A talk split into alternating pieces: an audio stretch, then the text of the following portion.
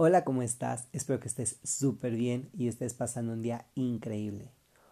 Hoy quiero platicar contigo de un tema que me llegó a la sección de preguntas y que se me hace importantísimo. Y aunque no me dieron muchos detalles ni, ni datos específicos, sí considero que es importante abordarlo. Agradezco que me lo hayan hecho saber y bueno, hay que romper con este tabú, ¿no? Esta persona me pregunta, ¿cómo se hace para desarrollar la, la exploración de la sexualidad en la juventud, en la adolescencia? ¿Y cómo se aborda el tema con los padres de familia? Pues bueno, hay que saber principalmente que en este tema de la exploración de la sexualidad vamos por un camino y se parte en dos y tenemos la autoexploración y la exploración en pareja. Con la autoexploración tenemos la masturbación a solas y es el autoerotismo y en pareja son todos estos juegos de roles, la masturbación en pareja, eh, las fantasías, los fetiches, todo esto, que los fetiches van también en el autoerotismo, porque cada uno sabe toda esta situación. Nosotros nos conocemos, nosotros nos vamos construyendo y a partir de ahí, en algún momento determinado, podemos hacérselo saber a la pareja o al compañero sexual que tengamos en el momento. Y bueno, ese intercambio de información.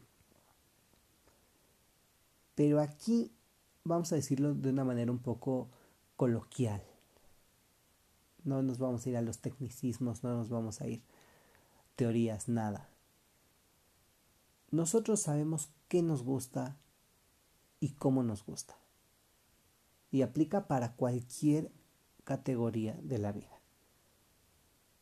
El refresco o el agua el frío o el calor, primavera o verano, otoño o invierno, si nos gusta viajar en avión, barco o carretera, la ropa, si nos gustan los vestidos largos o cortos, las faldas o los pantalones, las camisas, las playeras, los sacos, algún color en específico, alguna textura, algún corte del traje en los hombres, en los vestidos de gala en las mujeres, si nos gustan eh, largos, cortos, en línea A, corte princesa, escote de corazón, las mangas sin mangas con tirantes, el peinado suelto, recogido, el cabello rizado o. Todo esto lo vamos construyendo y son nuestros gustos. Pero en el campo sexual, también tenemos nuestros gustos y pueden estar definidos o no, pero esto depende de la exploración que tengamos. Y ahora, ¿cómo vamos a saber qué nos gusta justo en esto si nunca nos atrevemos a explorar nuestro cuerpo? Conozco mucha gente que en pláticas casuales y a lo mejor no tan casuales, sino más direccionadas, hemos dado que les gustan algunas cosas, pero que creen que son raras. Y que no lo comparten con todos porque sienten que por ser algo de la sexualidad pues debe de guardarse para uno mismo. Y es completamente respetable, pero si no compartes, si no platicas, si no dices, ¿cómo vas a saber si a la otra persona le gusta o no le gusta? Es muy importante también que en la adolescencia el joven se dedique a explorarse porque le va hacer saber y le va a ayudar a desarrollarse de una mejor manera. Es algo completamente natural, es algo que todo mundo hace en algún momento de la vida. Hay unos que se quedan ahí em, ligados a estas sensaciones. Y hay otros que, bueno, la experimentan y dicen, no lo vuelvo a hacer, o sí lo voy a hacer, o lo voy a hacer cada determinado tiempo, lo voy a hacer diario, lo voy a hacer tantas veces al día. Y hay distintas técnicas que cada uno va a elegir la que más le acomode y está bien. Está muy bien. Es algo completamente natural. Y es importante que lo hagamos. Hay jóvenes que lo hacen, hay adultos que lo hacen. Y son pocas personas las que realmente nunca lo han hecho, los que se encuentran en castidad. Y es algo también muy respetable porque cada uno decide lo que hace con su cuerpo. Pero no podemos simplemente decir, no, es que yo creo que eso está mal y no lo voy a hacer. Es abrirse, es decir, me voy a aventar, lo voy a experimentar, lo voy a hacer.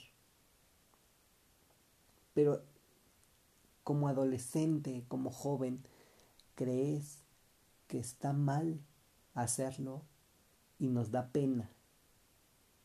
Pero tenemos la otra parte de los padres de familia, padres, madres, em, o adultos en general, ¿no? Tutores, que estén a cargo de, de los niños, los jóvenes, pues bueno, se dan a la idea de que en la adolescencia todas las hormonas empiezan a surtir efecto y todos nuestros caracteres sexuales secundarios empiezan a tomar esta fuerza. Por lo tanto, si tú ves que alguien se encierra en el baño y se tarda 40 minutos, cuando antes se tardaba 10,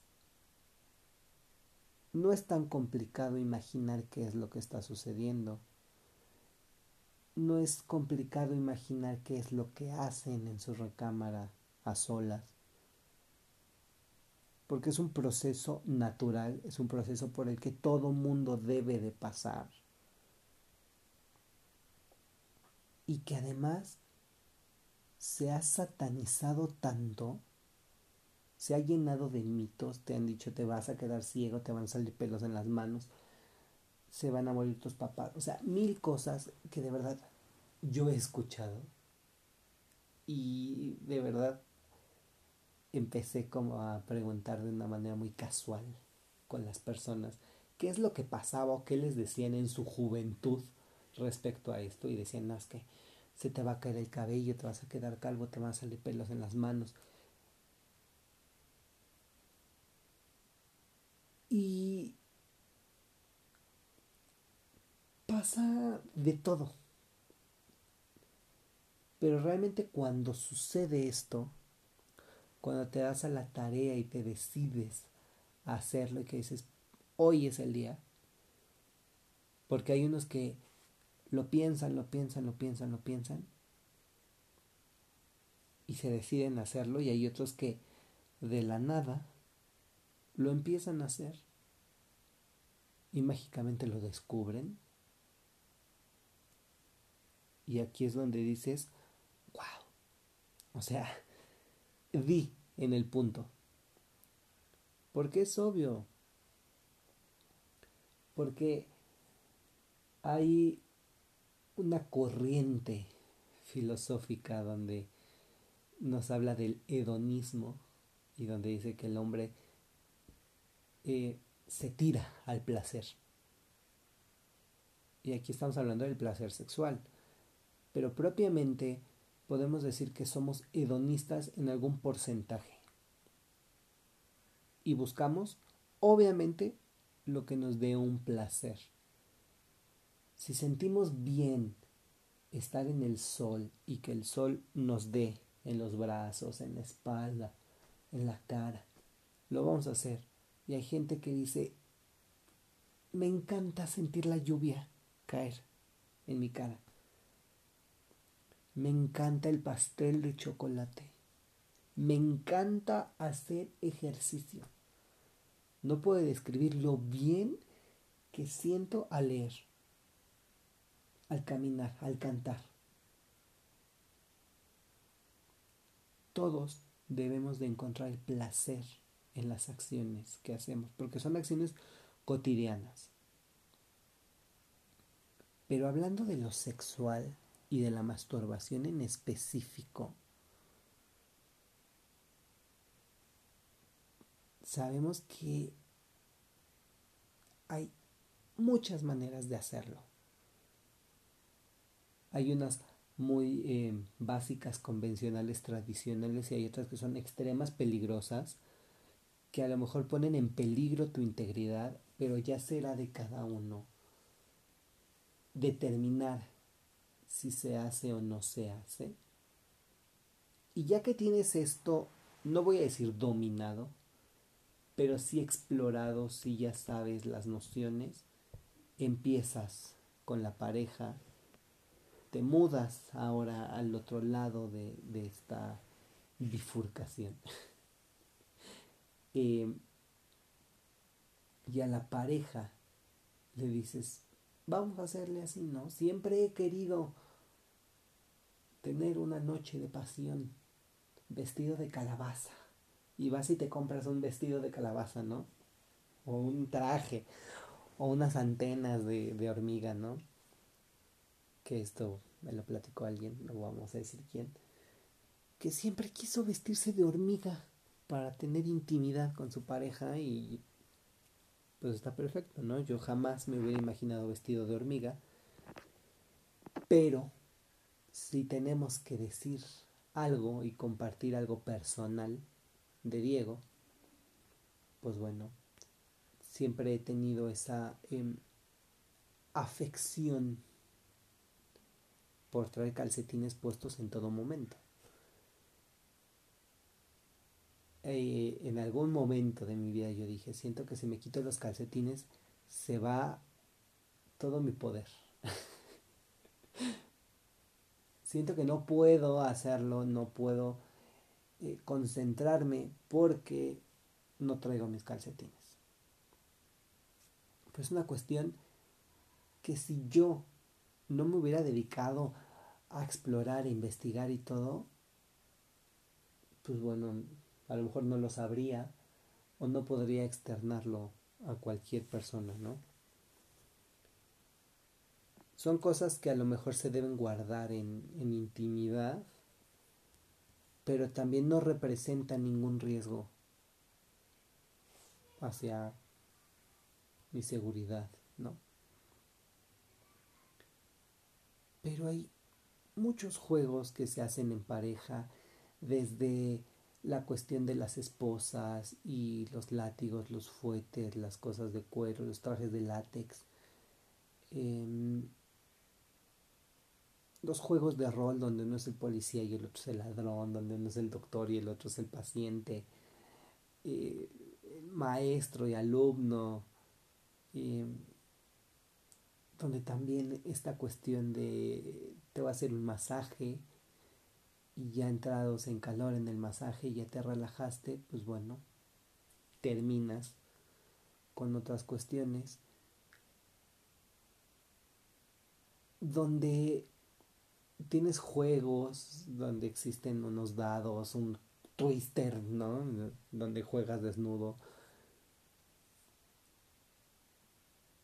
Pero ¿qué pasa? O sea, ¿qué pasa con todo esto? Que si no te atreves, pues jamás vas a saber qué se siente, jamás vas a saber cómo es. Ahora, aquí vino a mi mente una frase donde dicen que en el, eh, al practicar el sexo oral, pues quién es mejor haciéndolo, si los hombres o las mujeres. Y hay unos que dicen los hombres, hay otros que dicen las mujeres. Y aquí viene implicado el nivel de exigencia de la persona, pero también eh, muchos hombres han dicho que los mejores eh, haciéndolo son los hombres y muchas mujeres han dicho que las mujeres son las mejores haciéndolo. Pero ¿qué pasa? No es por inducir, no es por sugerir la homosexualidad como el, el, plus en las relaciones sexuales. Simplemente a mí me hace lógica porque un hombre sabe en cuestión de anatomía cuál es el punto más sensible y bueno, por descarte dices, si a mí me gusta o siento bien justo aquí, quizás esta persona también, ¿no? Igual pasa con la mujer, si a lo mejor tienes aquí un punto de presión o tienes aquí em, una situación específica, pues bueno, quizás otra mujer también lo tenga. Pero no es hasta que uno se pone a pensar y a compartirlo con su pareja que te das cuenta que puedes compartir, puedes decir, puedes explayarte y decir así, hazlo y haz lo que quieras. O sea, soy materia dispuesta porque es cuestión de entrega el decir, bueno, haz lo que quieras. Y si quieres dar un pellizco aquí en el antebrazo, pues pellizcame. Y si me quieres ahorcar, ahorcame. Si me quieres pegar, pégame. Y si me quieres escupir, escúpeme. Porque el placer va encaminado hacia muchas direcciones. No es lo tradicional de decir, bueno, pues aquí estoy y hacemos tras, tras, tras, sino cambiar el ritmo decir ahora vamos a hacer esto y vamos a poner manos y vamos a poner pies y vamos a poner boca y vamos a poner plumas y vamos a poner esposas y toda esta cuestión que nos involucra, nos atañe como tema de conversación. Y bueno, al hablarlo, lo puedes hablar con tus amigos y esto es algo que te pregunto a ti y te vas a responder tú solo, tú sola. ¿Realmente tienes identificado qué es lo que te gusta, qué es lo que te produce placer? Desde levantarte y ponerte una bata, a lo mejor de, de polar o de satín, desayunar X cosa, tomar café, sentarte, pisar el pasto descalzo. O sea, ¿qué cosa te produce placer? Cosas cotidianas de la vida. Y ahora en lo sexual, ¿sabes qué es lo que te gusta? Puedes decir sí lo sé o no lo sé, y ambas son completamente válidas. Pero el conocimiento de uno mismo no se acaba nunca porque somos dinámicos, porque estamos en evolución, porque estamos cambiando y porque nuestros gustos van modificándose a lo largo del tiempo y además porque pueden aumentarse las situaciones las características. Y cuando te das cuenta que esto es lo que te gusta, y dices, lo voy a compartir con mi pareja ahora que tenga una o ahora que la vea o X, la pareja se siente en la misma confianza de decirte, pues a mí me gusta así, ¿no? Hay muchísimas prácticas de riesgo. Y la cuestión del choking que es que te estén ahorcando a mí se me hace peligrosísima. Hay otras del ball busting donde el hombre em, es pateado en los testículos pisado. Les pegan con un martillo les pisan los patean les dejan caer un libro, o sea, es este daño, esta producción de dolor en los testículos, que al final produce placer en la persona. Pero hay que tener mucho cuidado, como en todo, hay gente que le encanta eh, estos trajes de látex negros o ya hay de muchísimos colores, hay negros, verdes, amarillos, naranjas. Pero ¿qué pasa cuando eres alérgico al látex? Conocí de un caso, no fue algo que yo conociera directamente a las personas, sino conozco el caso porque lo leí de una persona que perdió la vida porque era alérgica al látex. Y este chavo, pues bueno, les, les gustaba la cuestión del bondage em, y decidieron ir un paso más allá de, de la asfixia y todo esto. Em, le ponen el traje, es un traje completo donde nada más tenía los orificios de la boca y la nariz para poder respirar pero no sabían que era alérgico al látex. Y entonces empieza a gritar y su pareja sexual ah, pues escucha, ¿no? Los gritos, pero pues como les gustaba el bondage y, los latigazos y los golpes y todo, pues escuchaba que se quejaba y decía, realmente lo está disfrutando.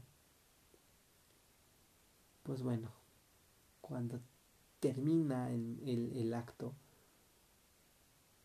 y le dice así como de, hey, oye, pues ya, ¿no? O sea, ya terminamos.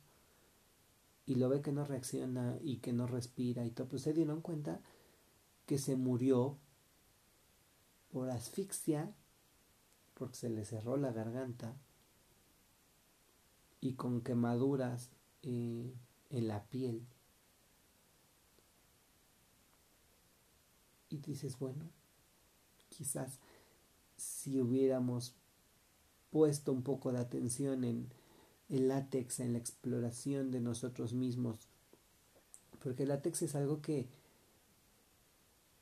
hay en preservativos, pero también lo hay en guantes, donde hay látex líquido que se utiliza para los maquillajes y la gente que va a fiestas de Halloween y se quiere hacer heridas falsas, pues si te pones látex líquido y ves que te causa alguna reacción, si usas guantes de látex, igual.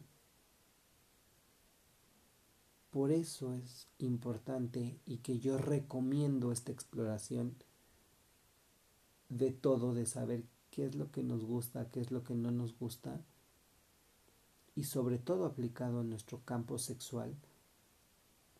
Decir, me gusta ponerme un traje de conejo. O me gusta pensar mientras me masturbo en ositos. Que a veces la gente te ve y te dice que enfermo. Pero al final existe en tu cabeza. Si dijeras, ay, me, me excita mucho ir al zoológico y estar con el oso, pues bueno, estamos hablando de unas cuestiones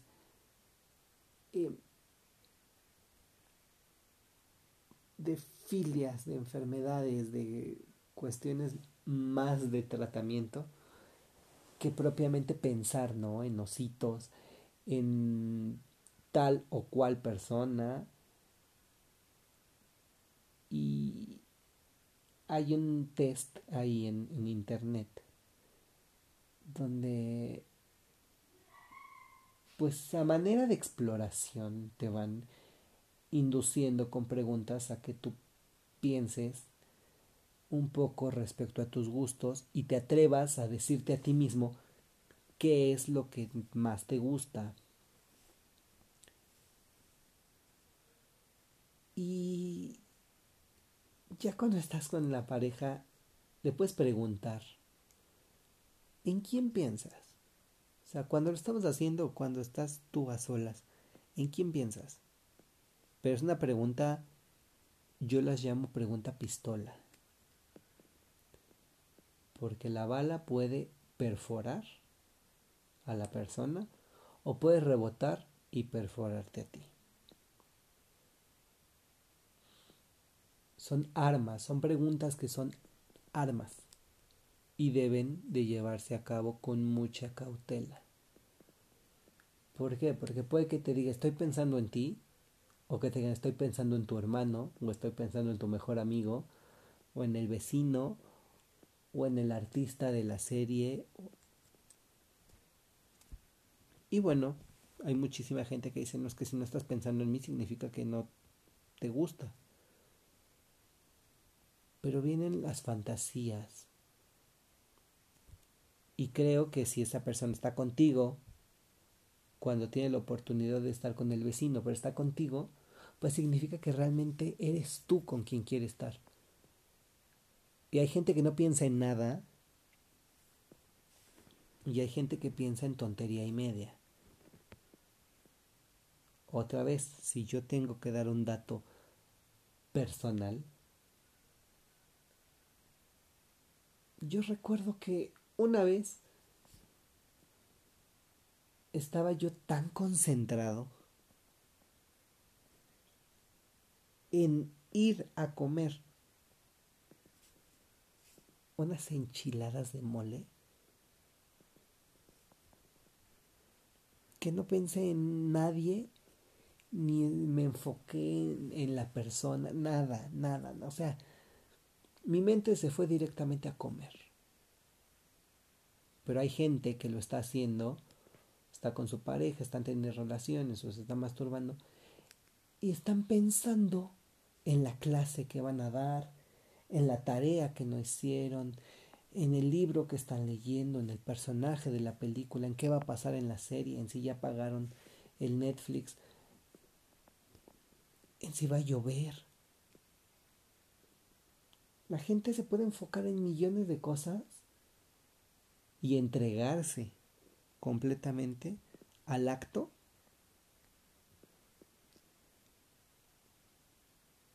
y no necesariamente tienes que pensar en alguien. Yo hace algunos meses platicaba con una chica que es una amiga muy querida mía y me dijo, es que estoy yo con mi novio y pues lo estamos haciendo y no sé, a veces siento que se distrae muy fácilmente. Y yo pues pregúntale, ¿Qué piensas? No, ¿cómo le voy a preguntar? Sí, pregúntale. Total, que le pregunta a esta chica y el novio le dice que pues está pensando en hacer las cosas bien, en dar el ancho en la situación pero por estar esforzándose tanto en esto, no estaba dando su 100%. O está dando y lo que te está dando a lo mejor no te llena a ti, no llena tus expectativas, pero también es comprender que la persona está dando su 100% y si ese es su 100%, tú lo tienes que respetar. Ahora, si abrimos el canal, regresando un poquito al, a la pregunta inicial, si tenemos el canal abierto eh, con nuestros padres, si esta comunicación es efectiva y es eficaz, tú puedes decirle, oh mamá, papá, este, pues hay que que ahorita no me molesten, voy a subir, quiero estar a solas en mi recámara, no toquen, no hagan ruido, no nada, no peguen la oreja porque van a escuchar cosas que no deberían escuchar. Se acabó. Tomo mis Kleenex, tomo mi crema, tomo mi aceite, tomo mi celular, no lo sé, o sea, lo que sea. Y adiós. O saben que hoy me voy a ir a quedar a dormir a casa de mi novio. Mm, mira. Si, si hay que decirle a los papás de una forma directa, se tiene que hacer. Pero los papás también tienen que entender que no puedes hablar tan abiertamente de esto, porque bueno, pues es un tema íntimo y personal. Hay muchísima gente que sí dice, oye, ¿sabes qué? Que voy a ir a hacer esto y no me molestes. Y los papás dicen, perfecto. Y hay otros que dicen, no, no lo hagas. Y con ese no lo hagas, ¿qué pasa? Que los jóvenes están haciéndolo por rebeldía o por curiosidad. Y al final, como es algo que genera placer, se enganchan y lo hacen y lo hacen sin notificarle a los papás y ni tampoco es que les tengas que avisar que lo hiciste, ¿no? Pero sí hay papás que por este canal de comunicación que a lo mejor no es tan efectivo, puede que los cachen haciendo algo y el trauma se lo lleven todas las personas. También existe la confianza externa, donde dices las cosas como porque sientes que debes decirlas, pero de una forma interna no sientes como tanta confianza, ¿no? Dices, pues lo voy a decir nada más como para que digan que sí estoy confiando. Pero también hay papás que saben que la confianza con los hijos es total, que ya ni siquiera tocan la puerta de las recámaras para entrar. Entonces abren deliberadamente la puerta y ven a lo mejor a la mamá que está acostada viendo una serie y ah hola abren la puerta y ven al hermano que está leyendo abren la puerta del estudio y ven al papá que está en el, escritorio haciendo notas, eh, creando la agenda de la semana. Pero imagínense qué pasa cuando alguna de estas personas dice, ahorita es mi momento, y entra alguien sin tocar, así como ya llegué, y todo el mundo grita, y entonces se le van las ganas a la persona y la otra tiene que buscar cómo borrar la memoria y quitarse ese episodio de su mente, porque bueno, pues nunca determinaron que si hay una puerta cerrada se debe de tocar. Yo, Diego, tengo sí como regla específica que mi cuarto, mi recámara, mi espacio, es un espacio de puertas abiertas y cuando yo estoy dentro, la puerta siempre está abierta. Siempre. Estoy viendo una serie, está abierta, estoy leyendo, está abierta. Pero en el momento en el que mi puerta está cerrada, significa toca antes de entrar. Porque o estoy leyendo algo y no quiero que me interrumpan. O estoy grabando un podcast. O estoy hablando por teléfono. O estoy estudiando o estoy haciendo otras cosas y bueno, prefiero que toques para avisar que vas a pasar. Y si eso no es todavía suficiente, bueno, siempre está la opción de ponerle seguro, pero siempre, siempre, siempre ven puerta cerrada y tocan y cuando bajan la manija y ven que está abierto, o sea, no hay seguro, pues bueno, pero siempre es importante decir, mamá, papá, los amo, son importantes para mí, pero cuando vean la puerta de mi cuarto cerrada, toquen. No entren así. Yo sé que son autoridad aquí en esta casa. No comprendo. Pero hay necesidades que se deben cubrir. Y es parte del respeto y parte también de la confianza. Ahora, trasladándonos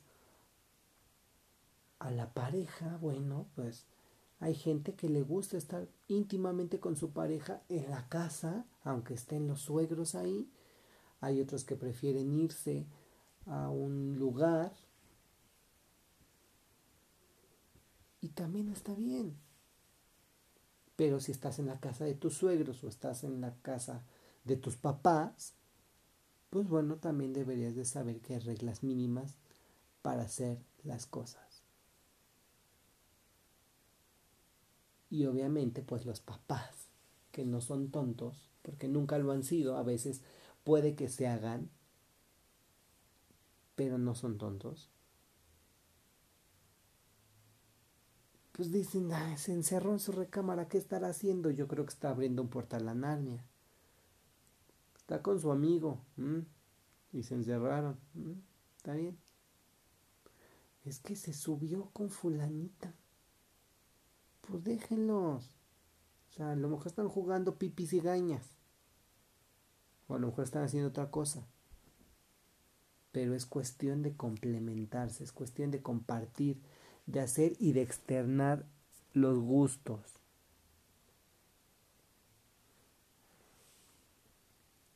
Me encantó, me encantó hablar de esto. Espero que lo hayas disfrutado.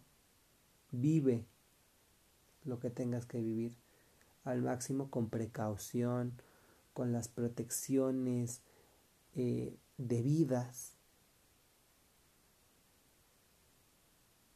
Y disfruta.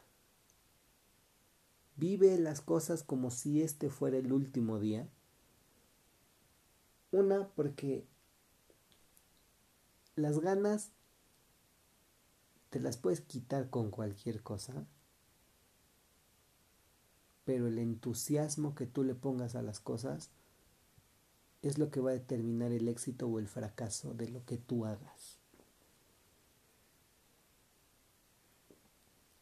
Si vives intensamente todos los días como si al otro día no fueras a vivir, te aseguro que vas a disfrutar todo como si fuera la primera y la última vez que lo haces. Recuerda que en http.anchor o anchor, como es la pronunciación correcta, pero anchor.fm diagonal Diego-medio GMDO, todo con minúsculas, vas a encontrar el perfil de este podcast. Y hay un apartado de preguntas donde tú puedes externar todas las dudas que tengas, los comentarios, dar un mensaje. Y yo estaré encantado de escucharte, encantado de leerte y de resolver todo y ayudarte en cuanto pueda. Espero que te haya gustado este episodio y nos vemos para el siguiente. Bye.